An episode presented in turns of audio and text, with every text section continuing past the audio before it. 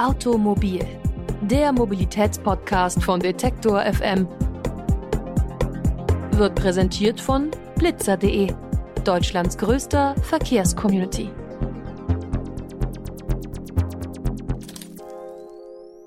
Und damit herzlich willkommen hier zu einer neuen Ausgabe von Automobil, dem Mobilitätspodcast von Detektor FM. Eigentlich hatten wir diese Woche ja vor, nochmal ein bisschen über Raumfahrt und ein bestimmtes Start-up zu sprechen.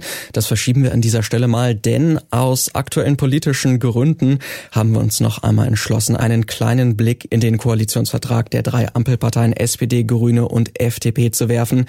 Denn der wurde letzte Woche in Berlin vorgestellt und da drin sind natürlich auch einige konkrete Forderungen im Bereich des Verkehrs und der Mobilität. Heute wollen wir uns dafür nur einen Aspekt raussuchen. Da geht es bei uns um die Bahn und die Frage, wie eigentlich der Verkehr auf den Schienen attraktiver werden soll. Nicht nur für den Güterverkehr, das ist natürlich ein wichtiger Faktor, auch gerade wenn es darum geht, die Verkehrswende zu schaffen und vielleicht auch klimaneutraler zu werden, sondern natürlich auch im Bereich des Personenverkehrs.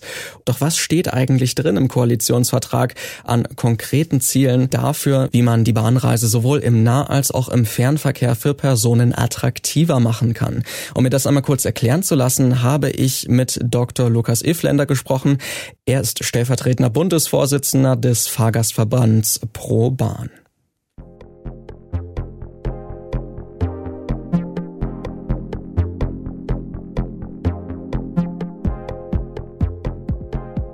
Wir sind ja heute kurz zum Interview verabredet, um über den Koalitionsvertrag zu sprechen, der von den Ampelparteien vorgestellt wurde.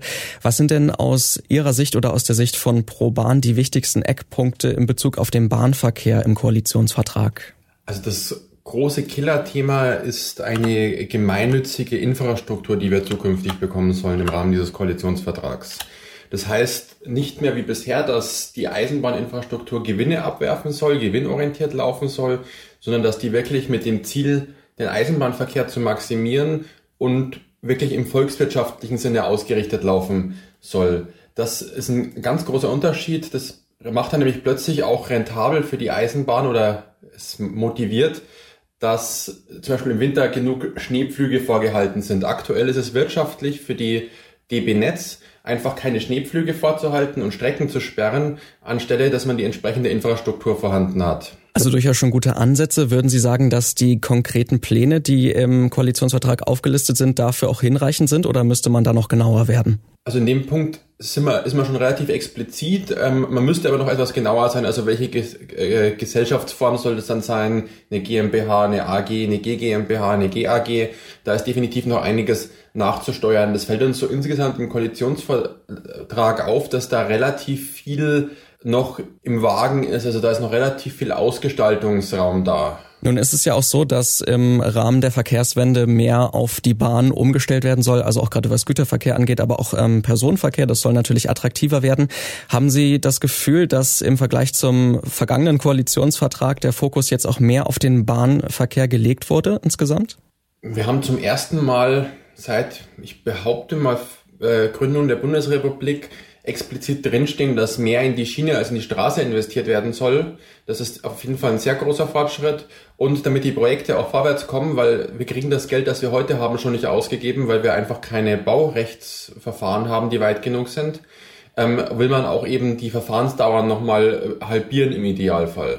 Also da kommt wirklich mal was. Also, also auf der Infrastrukturseite sind wir äh, ziemlich happy mit der ganzen Sache. Wie das Ganze dann am Schluss mit den Rahmenbedingungen ausschaut, also auch vor allem im Vergleich zum Auto, da sind wir noch sehr gespannt.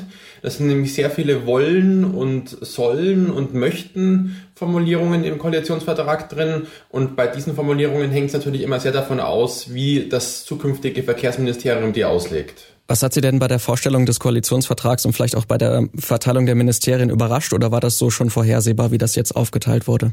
Also von einem FDP-Verkehrsministerium waren wir natürlich extrem überrascht. Damit hatten wir überhaupt nicht gerechnet, müssen wir ganz ehrlich sagen, auch weil die Grünen in den Wochen vorher sehr überzeugt davon ausgegangen waren, das Verkehrsministerium zu übernehmen.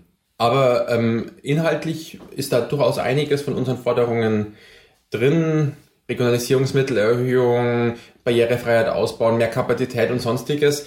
Und was wir so bisher über den Herrn Wissing gehört haben, ist er jemand, der sehr akkurat seine Koalitionsverträge umsetzen soll. Das heißt, wenn er das auch wirklich so macht, dann sollte da auch was Gutes rauskommen. Nun, wenn wir noch mal kurz in äh, die Pläne der Parteien vor der Wahl gehen, da hatten ja auch die Grünen vorgeschlagen, dass man vielleicht die Bahn auch in ähm, zwei Konzerne aufteilen könnte und auch die FDP hatte Pläne zur Privatisierung. Ähm, davon ist jetzt nicht mehr viel übrig im Koalitionsvertrag beziehungsweise auch gar nichts mehr. Sind Sie da froh drüber oder wäre das eine Möglichkeit gewesen, um wichtige Reformen anzustoßen? Also wir haben uns als Verband für die Trennung von Netz und Betrieb ausgesprochen. Was uns aber viel wichtiger war, und das ist auch bei den Grünen so zu sehen zum Beispiel, äh, ist, dass wir eben das Netz in eine gemeinnützige Struktur bekommen. Das ist jetzt im ersten Schritt innerhalb des DB-Konzerns passiert. Das ist vielleicht aus unserer Sicht nicht die perfekte Lösung, aber es ist ein sehr großer Schritt in eine richtige Richtung, weg von einer gewinnorientierten Infrastruktur. Und wenn wir jetzt zum Schluss noch einmal kurz äh, nach diesen durchaus positiven Anstößen ähm, nochmal auf die negative Seite kommen, gibt es Sachen, wo Sie sagen würden, da gibt es weiterhin große Probleme und Verbesserungsbedarf?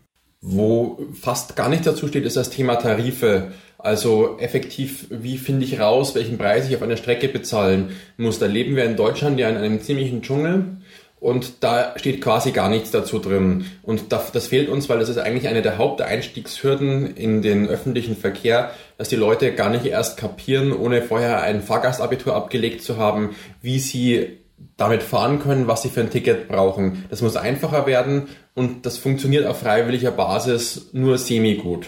Herr Efflander, ich danke Ihnen für das Gespräch. Gerne.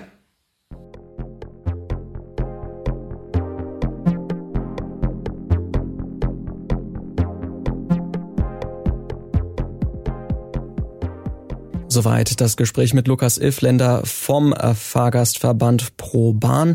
Wenn ihr noch mehr herausfinden wollt zur heutigen Folge darüber, wie eigentlich die neue Bundesregierung versucht, den Bahnverkehr attraktiver zu machen und wo es vielleicht Hürden geben könnte, dann schaut doch gerne nochmal vorbei bei uns auf der Website unter detektor.fm. Da gibt es noch einmal den ausführlichen Artikel zum heutigen Podcast. Und wenn ihr wollt, hören wir uns dann natürlich nächste Woche wieder hier bei Automobil. Am Mikrofon verabschiedet sich Lars Feyen. Schön, dass ihr mit dabei wart. Wohl an. Automobil, der Mobilitätspodcast von Detektor FM, wird präsentiert von blitzer.de, Deutschlands größter Verkehrscommunity.